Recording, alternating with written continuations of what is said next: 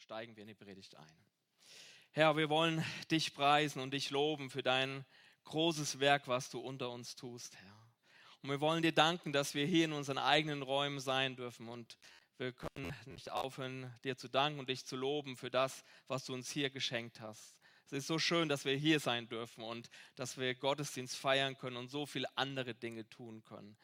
Und du hast versorgt, Herr, und wir stehen alle staunend davor, Herr, was du getan hast, Herr. Und wir wissen, Herr, dass wir noch nicht am Ende sind mit unserem Gebäude und du bist vor allem auch noch nicht am Ende mit deinem Versorgen. Und so bitten wir dich um diese 15.000 Euro, die wir brauchen, um weiter nach vorne zu kommen, um Dinge fertig zu, zu machen, um vom Plastik wegzukommen, um endlich wieder Porzellan zu haben und Müll zu vermeiden, Herr. Wir bitten dich, Herr, um die Gnade, Herr, dass du ausgehst, Herr. Für dich ist Geld kein Problem, Herr. Du hast alles in deiner Hand, Herr. Und wir durften das schon sehen. Wir bitten dich weiter, dass du uns versorgst mit allem, was wir brauchen, Herr. Du bist groß und wir beten dich an. Herr, wir wollen dir auch unsere Kranken bringen in der Gemeinde. Bitten dich für Maria, Herr, dass du sie stärkst, dass du sie gesund machst, dass du den Ärzten Weisheit schenkst, Herr, dass sie bald wieder fit ist, Herr. Bitten dich für Martin, der mit seinen Kindern zu Hause allein ist, Herr, dass du ihn stärkst und ihm Weisheit und Kraft und Gnade schenkst, Herr. Bitten dich auch für Margit, Herr, die gestürzt ist. Bitten dich, dass du sie anrührst, dass du sie ermutigst und stärkst und dass sie deine Nähe jetzt besonders erlebt, Herr, und bald wieder fit genug ist, um Teil ja, unserer Gemeinschaft zu sein. Ja, so preisen wir dich für auch dein Wort, Herr, dein lebendiges Wort, deine Wahrheit, Herr, die heute Morgen einmal mehr zu uns reden möchte. Herr, wir bitten dich, dass du das Wort aufschließt, Herr, und in unsere Herzen hineinbringst. Amen. Amen. Ja, wir haben es eben in dem Lied schon gesungen, Gott ist größer. Und der Titel der heutigen Predigt ist, Gnade ist größer und Gott ist die Gnade. Aber bevor wir uns ja in den heutigen Text in Römer 5, 12 bis 21 einsteigen, möchte ich uns nochmals die Kerngedanken aus den Kapiteln 1 bis 4 in Erinnerung rufen. Denn das ist wichtig, da im Römerbrief alles aufeinander aufbaut. Deswegen ist es wichtig zu verstehen, was zuvor war. Und wir haben gehört, alle Menschen sind von Gott abgefallen. Sie leben gefangen in ihrer Sünde und müssen errettet werden. Und diese Rettung geschieht nicht dadurch, dass Menschen versuchen, das Gesetz Gottes, seine Gebote zu befolgen, also aus Werken gerecht zu werden, ihre Gerechtigkeit erarbeiten, sondern durch Gnade. Durch Gnade hat Gott die Menschen durch den Tod und die Auferstehung Jesu mit sich versöhnt damit alle, die an Jesus glauben, nicht verloren gehen, sondern errettet werden. Ja, sondern errettet werden. Und die Rechtfertigungslehre besagt, wenn Jesus Christus glaubt, wird gerecht gemacht, wird gerecht gesprochen ohne, ohne eigenen Verdienst, aufgrund des stellvertretenden Sühneopfers des Sohnes Gottes. Jesus wurde, was wir sind, damit wir werden können, was er ist. Jesus wurde, was wir sind, damit wir werden können, was er ist. Gerecht vor Gott. Die Beziehung zum himmlischen Vater ist damit wieder hergestellt. Jesus ist die Tür zum Vater. Wenn wir zu Jesus gehen, gehen wir durch die Tür zu unserem himmlischen Vater. Die Gnade hat es ermöglicht. Und wir gehören nun zu Gottes Familie und bekommen eine neue Zukunft. Die Hoffnung auf ein verändertes Leben im Hier und Jetzt und eine Hoffnung auf ein ewiges Leben in Herrlichkeit. Und Paulus will in den kommenden Kapiteln zeigen, wie diese Realität jeden Bereich des Lebens nun umgestalten soll. Dass wir Kinder Gottes sind und in der Gnade leben. Wobei wir im heutigen Abschnitt erstmal eine theologische Grundlage legen, bevor es dann ab Kapitel 6 sehr praktisch wird. Im heutigen Text stellt Paulus Adam, den ersten Menschen, und Jesus gegenüber und nennt Jesus den neuen Adam. Ein Mensch, der Gott in seiner aufopferten Liebe vollkommen treu war und das Leben in die Welt gebracht hat. Und im Gegensatz zu Adam, der Gott untreu war und Sünde und Tod in die Welt gebracht hat. Diese Gegensätze setzt Paulus gegeneinander. Und wir lesen die ersten Verse in Römer 5, die Verse 12 bis 14. Darum, gleich wie durch einen Menschen die Sünde in die Welt gekommen ist und durch die Sünde der Tod, so ist der Tod zu allen Menschen hingelangt, weil sie alle gesündigt haben. Denn schon vor dem Gesetz war die Sünde in der Welt, wo aber kein Gesetz ist, da wird die Sünde nicht in Rechnung gestellt. Dennoch herrschte der Tod von Adam bis Mose auch über die, welche nicht mit einer gleichartigen Übertretung gesündigt hatten wie Adam, der ein Vorbild dessen ist, der kommen sollte. Wir hören hier, dass durch Adam die Sünde in die Welt gekommen ist und durch die Sünde als Konsequenz der Tod. Im Vers 18 heißt es, dass durch die Übertretung des einen Adam die Verurteilung für alle Menschen kam. Das mag im ersten Augenblick seltsam und tatsächlich auch unfair klingen, dass alle Menschen aufgrund von Adams Ungehorsam verdammt worden sind. Tatsächlich sind wir von Gott verurteilt, sobald wir geboren sind. Im Psalm 51, 7 heißt es, siehe, in Schuld bin ich geboren und Sünde hat, und in Sünde hat mich meine Mutter empfangen. Der Mensch ist Sünder, bevor er überhaupt die Möglichkeit hatte, das Gesetz, die Gebote Gottes zu brechen. Das ist schon schwierig zu verstehen, oder? Jeder einzelne Mensch, der geboren wird, hat somit theoretisch keine Chance, es besser zu machen wie Adam. Aber hätte er die Chance, dann wäre das Ergebnis das gleiche. Hier heißt es, weil sie alle gesündigt haben. Mit anderen Worten, keiner von uns hat es besser gemacht. Und das haben wir schon in Römer 1 sehr deutlich gesehen.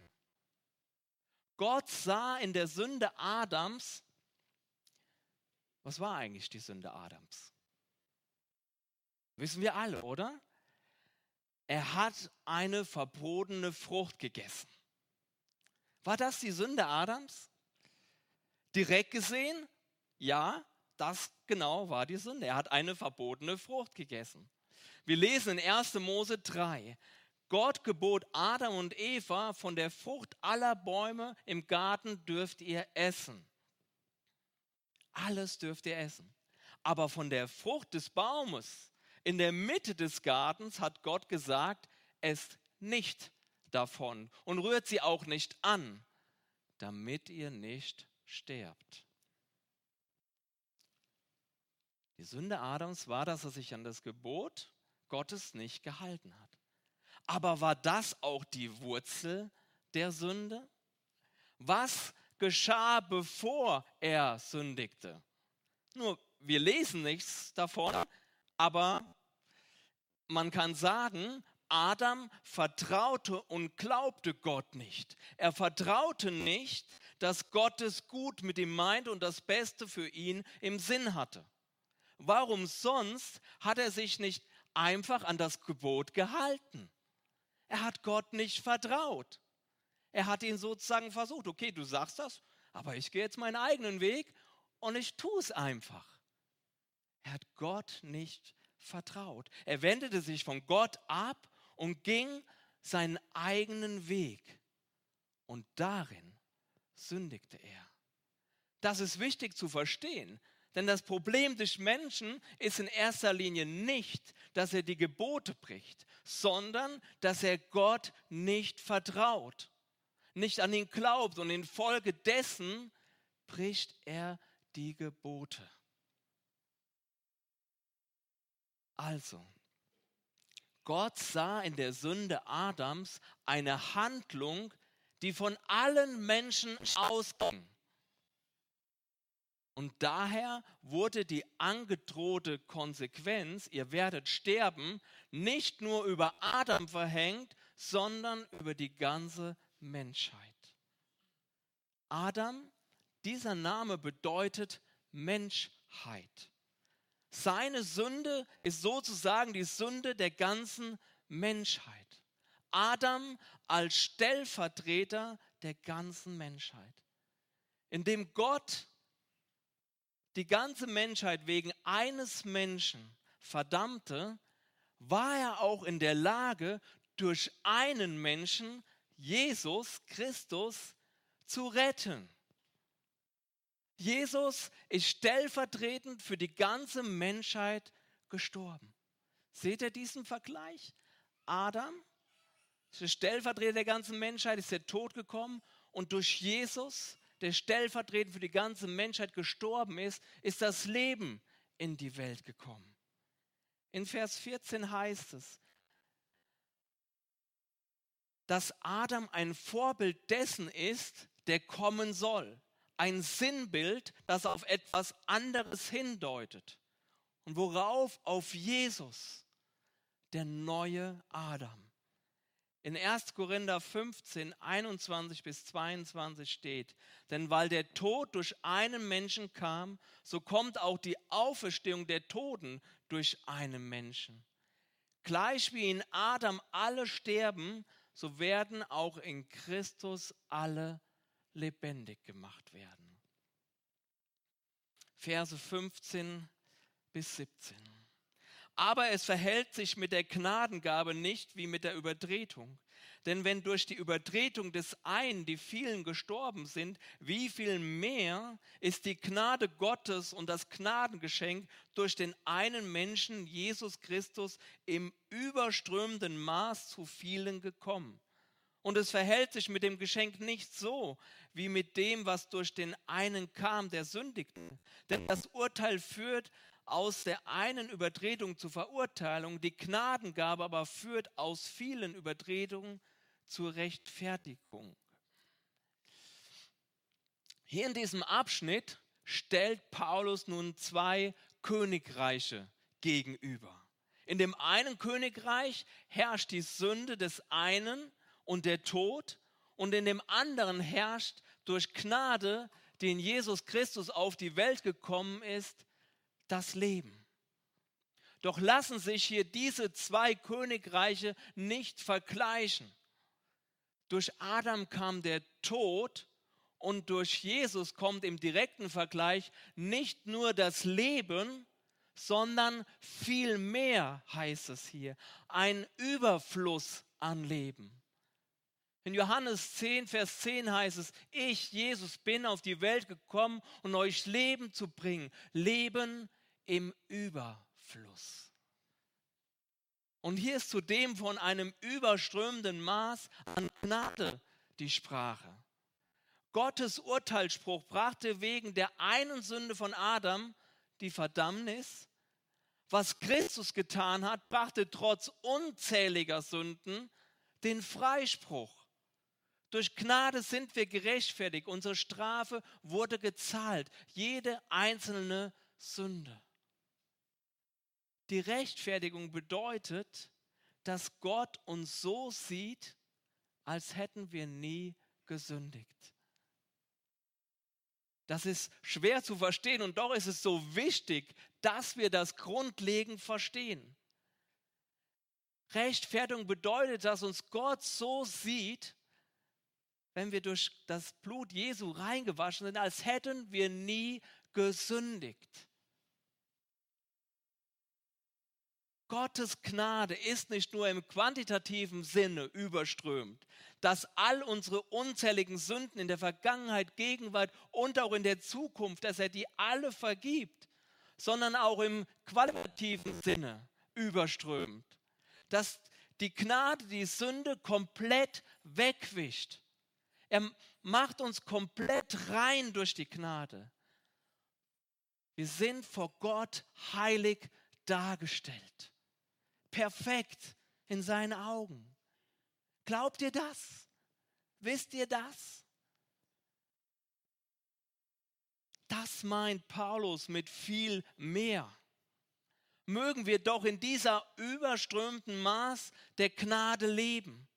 Wie viel Bedrückung, Entmutigung und Stillstand liegt auf unserem Leben, weil wir die Gnade nicht vollständig ergreifen. Weil wir uns immer noch als Sünder sehen oder als welche, die mit der Sünde beladen sind. Wir haben unsere Schwachheit, unsere Unzulänglichkeit, unsere Sünde ständig vor Augen. Wir halten uns für unzulänglich, für disqualifiziert und verdammen uns selbst. Wir tragen die Last mit uns rum, die uns Jesus schon längst abgenommen hat. Ihr Lieben, je, bei Jesus herrscht nicht mehr das Prinzip des Todes.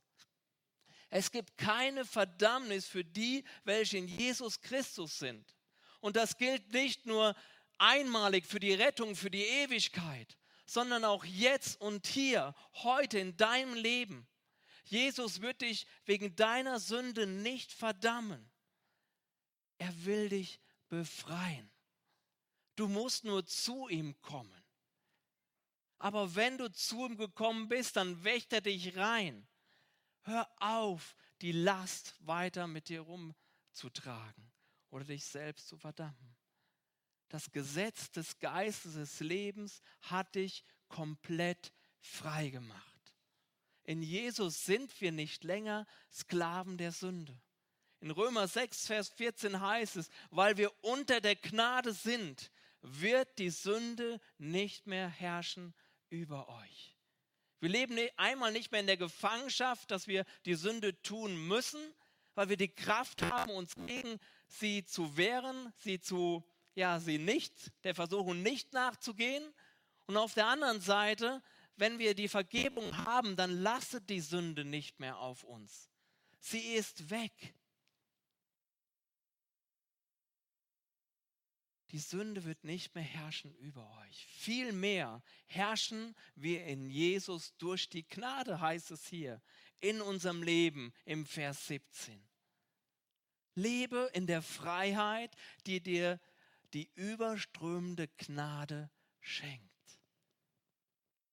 Wahrhaftig, so viel mehr haben wir in Jesus, im Königreich des Lebens, schon jetzt und wie viel mehr noch in alle Ewigkeit, die kommen wird.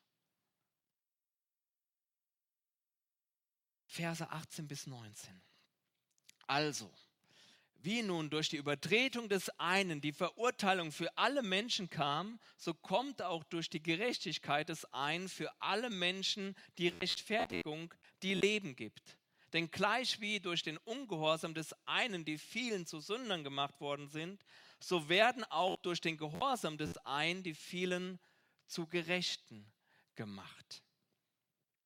In diesen Versen, und Paulus ist das sehr wichtig, dass wir das alle grundlegend verstehen. In diesen Versen fasst er die Parallelen bzw. die Gegensätze zwischen Adam und Christus nochmal zusammen. Also die Sünde des einen von Adam hat Verdammnis über alle Menschen gebracht. Im Gegensatz dazu hat die Gerechtigkeit des einen, Jesus, für alle Menschen die Rechtfertigung erwirkt. Dass wir zu Gott kommen dürfen. Und durch den Ungehorsam des einen, Adam wieder, wurden viele zu Sündern. Viele steht hier für alle, denn wir wissen, dass wir alle gesündigt haben. Das sagt das Wort ganz klar. Und im Gegensatz zu dem Ungehorsam Adams sind wir durch den Gehorsam Jesu Christi, sind viele zu Gerechten geworden. Und wenn bei Adam viele für alle steht, steht auch bei Jesus viele für alle.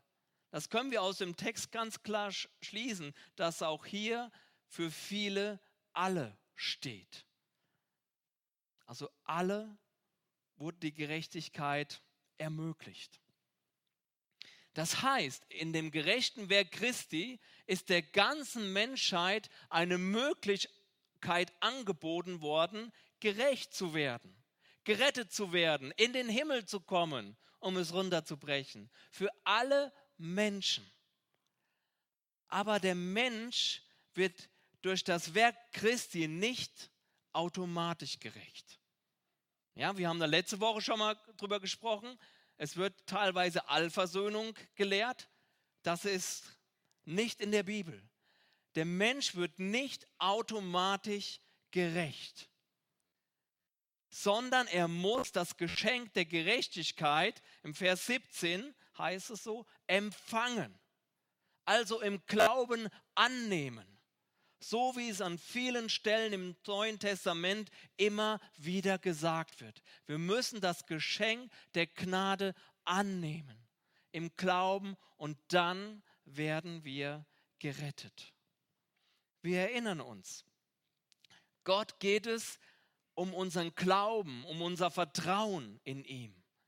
Das ist ihm das Wichtigste. In Hebräer 11, Vers 6 heißt es, ohne Glauben aber ist es unmöglich, ihm wohl zu gefallen.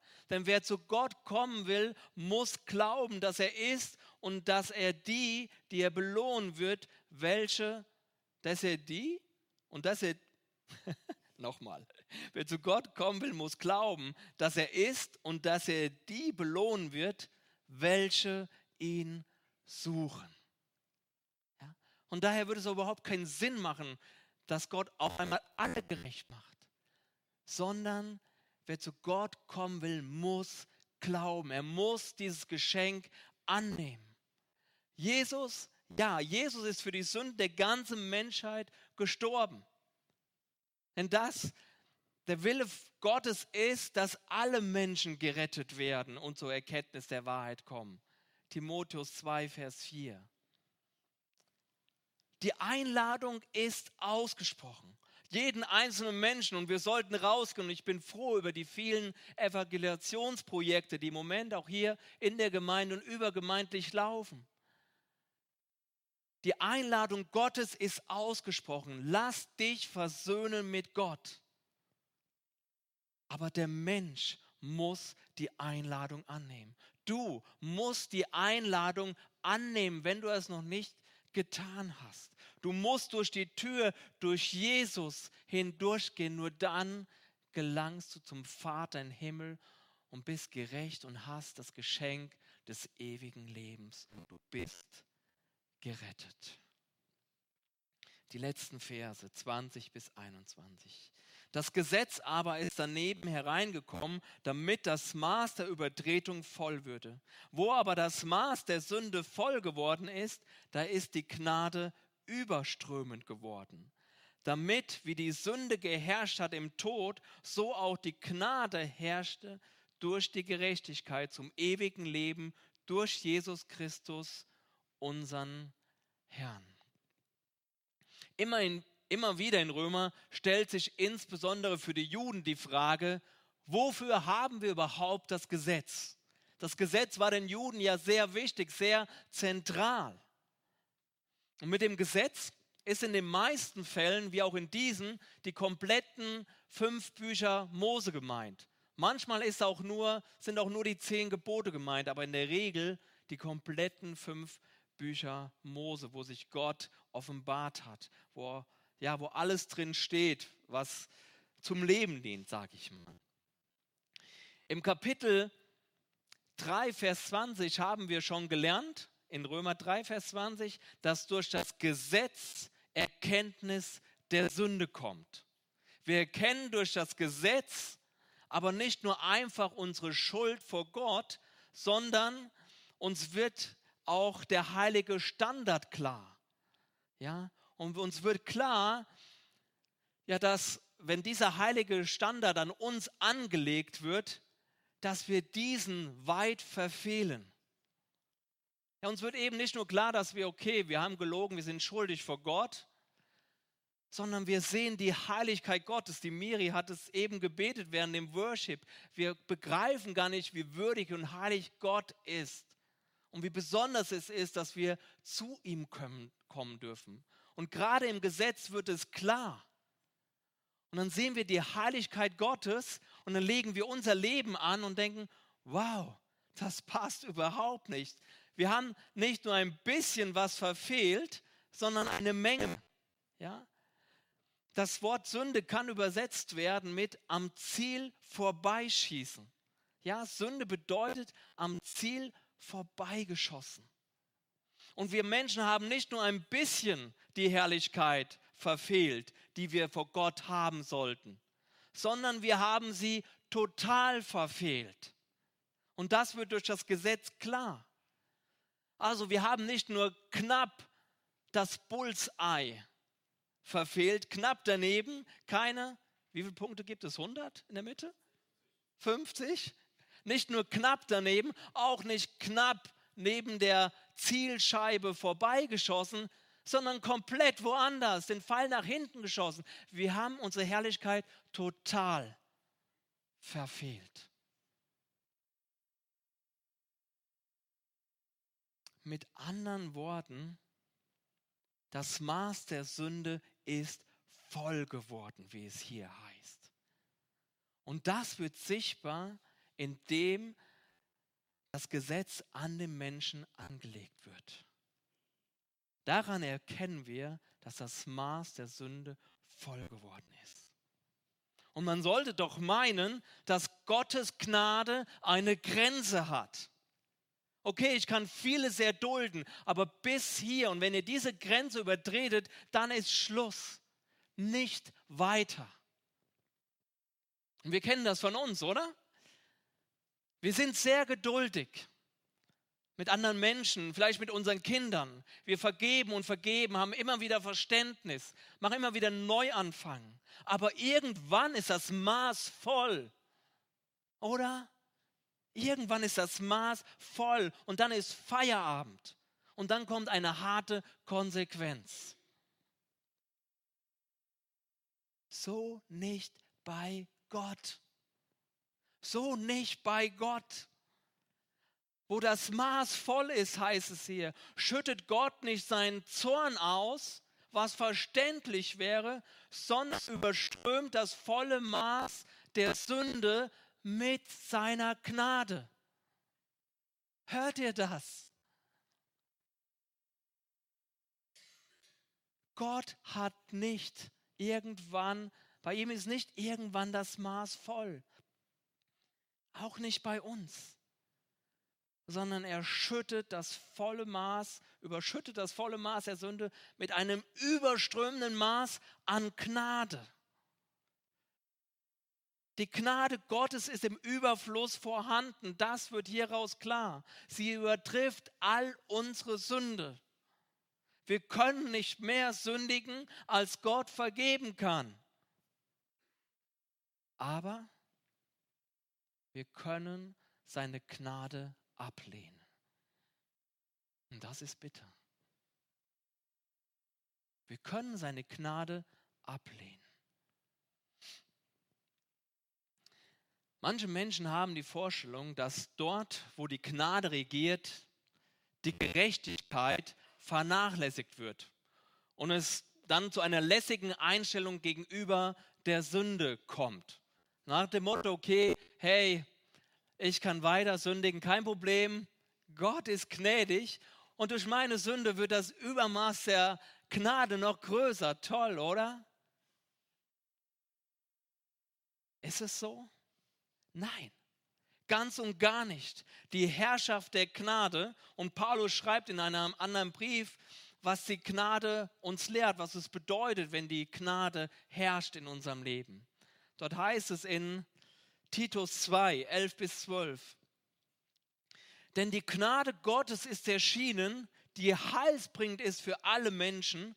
Sie nimmt uns in Zucht, damit wir die Gottlosigkeit und die weltlichen Begierden verleugnen.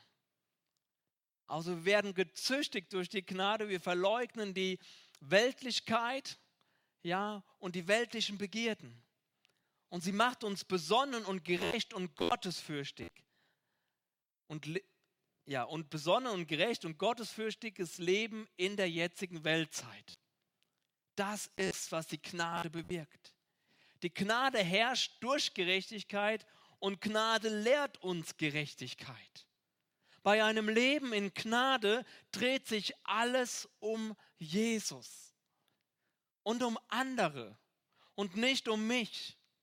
Ein, Gna ein Leben aus Gnade schaut nicht auf sich selbst, weil es versteht, dass diese unverdienste Gunst unabhängig von jeder eigenen Leistung gegeben wird. Die überströmende Gnade Gottes macht uns deutlich, dass wir nichts verdient haben, aber alles in Jesus haben. Wir haben nichts verdient, aber in Jesus haben wir alles. Und so führt die Gnade auch immer in die Hingabe zu Jesus. Wenn wir die Gnade in der Größe und Schönheit ergriffen haben. Und wenn wir Gott anbeten und das in einem Lied irgendwo transportiert wird, die große Gnade, dass wir es nicht verdient haben, das ist der Punkt, wo mir die Tränen immer über die Augen laufen. Weil ich weiß, weil ich weiß, wo Gott mich raus errettet hat und wie groß das Geschenk der Gnade ist, dass ich in ihm alles haben darf. Amazing Grace.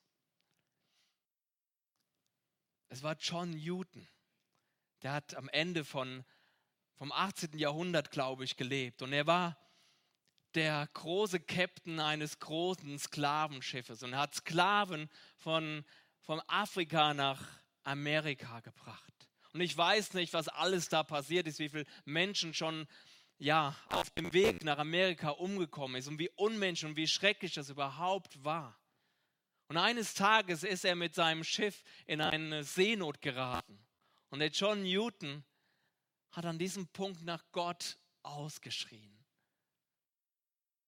Und Gott hat sich zu ihm, zu einem Menschen, wo die Sünde überströmend war, das Maß voll war, hat sich zu ihm ausgestreckt und hat ihn gerettet aus der Seenot und er hat auch sein Leben gerettet. John Newton hat sich an diesem Punkt bekehrt und hat sich zu Gott gewendet. Und dann hat er dieses wunderbare Lied geschrieben, Amazing Grace. Die Gnade, die mich, ein so, ja, the wretch like me, ja, einen großen Sünder wie mich gerettet hat. Dieses unglaubliche Lied bringt es vielleicht zum Ausdruck, diese überströmende Gnade. Und die Frage ist, was machen wir mit dieser überströmenden Gnade? Was machst du mit dieser Gnade? Wenn du sie bisher noch nie ergriffen hast, dann ermutige ich dich dazu. Ergreife sie heute. Nimm die Gnade Gottes an und komm aus dem Königreich des Todes hinein in das Königreich des Lebens. Jesus ist für dich gestorben. Das ist die Gnade, die Gott dir anbietet. Er will dich herausholen. Er will dir die Gnade schenken. Er will dir ein neues Leben schenken. Vergebung. Nimm sie an. Glaube an Jesus Christus, der für dich gestorben ist. Mehr ist es nicht. Und du, der dich vielleicht selbst immer noch verdammst und denkst, du bist disqualifiziert, ich bitte dich, nimm diese Gnade an. Lebe in der Freiheit, die die Gnade dir schenkt. Nimm sie an. Bleib nicht stehen. Nimm sie für dich an. Gott sieht dich wenn du die Sünde zu Gott gebracht hast. Gott sieht dich, als hättest du nie gesündigt. Und entscheidend ist nicht, wie du dich fühlst oder wie du dich siehst, sondern wie Gott dich sieht, oder? Und Gott sieht dich, als hättest du, hättest du nie gesündigt. Sag dir das immer wieder. Und irgendwann wird die Wahrheit auch bei deinen Gefühlen ankommen. Und das wird dich stärken. Und du wirst es annehmen und in Freiheit verändert leben. Amen. Herr, wir preisen dich für dein überströmendes Maß an Gnade. Wir können es im Prinzip nicht verstehen. Und deswegen haben wir auch so Schwierigkeiten, diese überströmende Gnade für uns anzunehmen. Herr, wir sind so enttäuscht für uns selber und wir fühlen uns dreckig, weil wir in Sünde gefallen sind. Aber Herr, du, du hast alles getan. Du hast deinen Sohn gegeben, damit sein Blut uns reinwächt. Und wir preisen dich dafür. Preisen dich dafür, dass wir unsere Sünde bei dir abladen können, dass du uns vergibst und uns ein neues Leben schenkst. Hier und jetzt ein siegreiches Leben in Fülle und ein ewiges in aller Herrlichkeit. Herr, ich bitte dich, dass wir die Gnade in aller Tiefe ergreifen können, dass wir sie wirklich für uns annehmen können. Nicht nur, dass wir wissen, dass uns vergeben ist, sondern dass wir wirklich wissen, dass wir rein sind, dass wir perfekt vor dir stehen. Dass du uns so siehst, als hätten wir nie gesündigt. Herr, lass uns das annehmen. In der ganzen Breite, Herr. Überströme uns mit der Gnade, Herr. Und schenk, dass die Gnade uns zu einem Leben in Hingabe führt, Herr. Herr, wir haben nichts verdient und trotzdem haben wir in dir alles. Du liebst uns. Du gibst uns so viel. Du befähigst uns. Du lebst in uns. Du beschenkst uns mit deiner Gegenwart. In dir ist alles. Herr, wir wollen uns dir hingeben. Du hast dein Leben für uns gegeben, du hast dich uns geschenkt. Und wir wollen uns dafür entscheiden, dass wir unser Leben dir schenken, damit du und du allein in uns regierst, damit wir ein Leben leben in deiner Gerechtigkeit, in deiner Fülle und als ein Zeugnis für die Welt. Dass wir rausgehen und rufen, Herr, mit unserem Leben, lasst euch versöhnen mit Gott. Wir preisen dich und beten dich an und danken dir, Herr. Amen.